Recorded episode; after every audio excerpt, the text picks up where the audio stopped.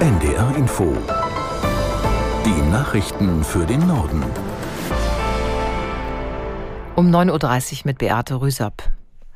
Nach der Einigung der Ampelkoalition auf den Haushalt für das kommende Jahr sind einige der geplanten Kürzungen umstritten.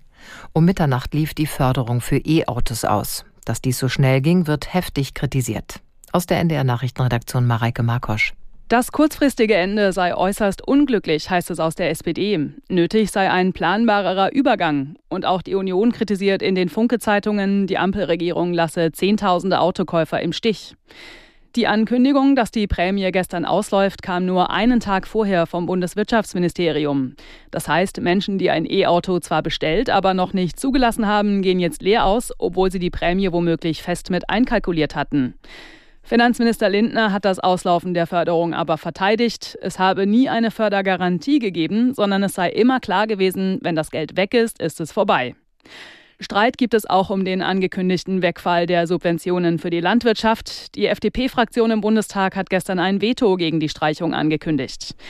Der Bauernverband plant für heute Vormittag eine große Traktordemo vor dem Brandenburger Tor.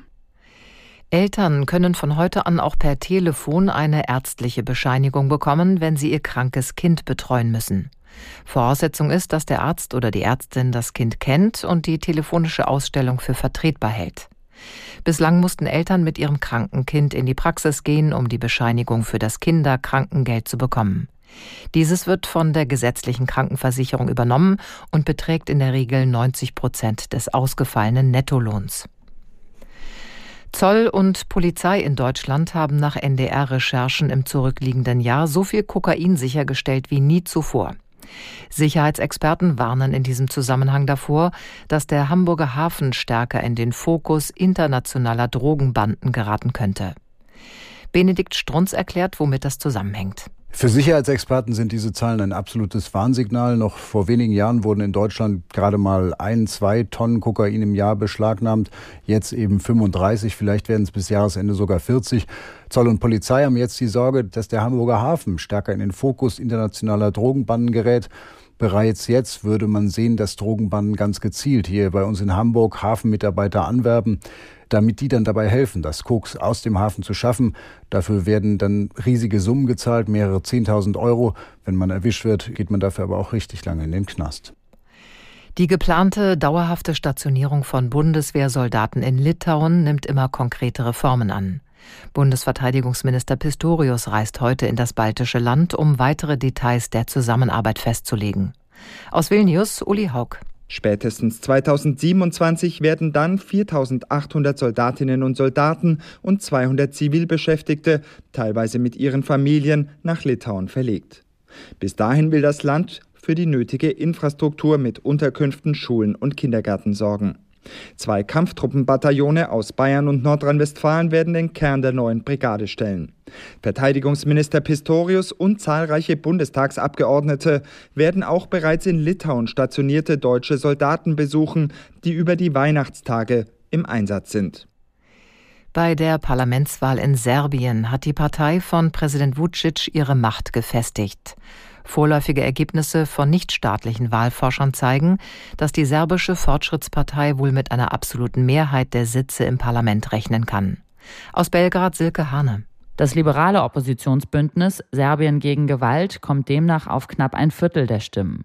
Überschattet wurde der Wahltag von zahlreichen Nachrichten über Unregelmäßigkeiten, insbesondere in der Hauptstadt Belgrad. Hier hatte sich die Opposition von Serbien gegen Gewalt Chancen auf den Sieg ausgerechnet. Nun erhebt sie den Vorwurf, dass tausende Menschen aus Bosnien nach Belgrad gefahren worden seien, um ihre Stimmen abzugeben. Das Bündnis will den von Vucic verkündeten Wahlsieg seiner Fortschrittspartei in der Hauptstadt deshalb nicht anerkennen und ruft zu Protesten auf. Nordkorea hat erneut eine Rakete getestet und aufs offene Meer abgefeuert. Nach südkoreanischen Angaben hat die Langstreckenrakete eine Reichweite von mehr als 15.000 Kilometern und könnte somit überall in den USA einschlagen. Es war der zweite nordkoreanische Test innerhalb eines Tages.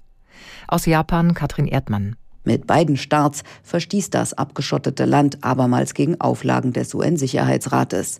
Die aktuellen Raketentests erfolgten nur wenige Tage nachdem Seoul und Washington erklärt hatten, sich bis Mitte nächsten Jahres auf eine gemeinsame Nuklearstrategie zu verständigen. Die Spannungen auf der koreanischen Halbinsel haben sich zuletzt verschärft, vor allem seitdem Nordkorea Ende November einen Spionagesatelliten ins All geschossen hat.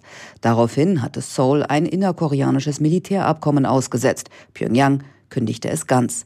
Machthaber Kim Jong-un hatte sich zuletzt stark um Russland bemüht. Das Land soll Artillerie nach Moskau geschickt haben. Mehrfach kamen hochrangige russische Delegationen nach Nordkorea. Im Nordosten Australiens haben heftige Regenfälle zu schweren Überschwemmungen geführt. Mehr als 300 Menschen mussten von ihren Dächern gerettet werden. Mehrere Touristenorte entlang des australischen Great Barrier Reefs sind von der Außenwelt abgeschnitten. Der Flughafen in Cairns, der Stadt am Tor zu den berühmten Korallenriffen, ist geschlossen. Die Niederschläge hängen mit dem Wirbelsturm Jasper zusammen, der in der vergangenen Woche im Bundesstaat Queensland eine Spur der Verwüstung hinterlassen hatte. Australische Wetterexperten haben weitere Regenfälle für die Region vorausgesagt. Das waren die Nachrichten.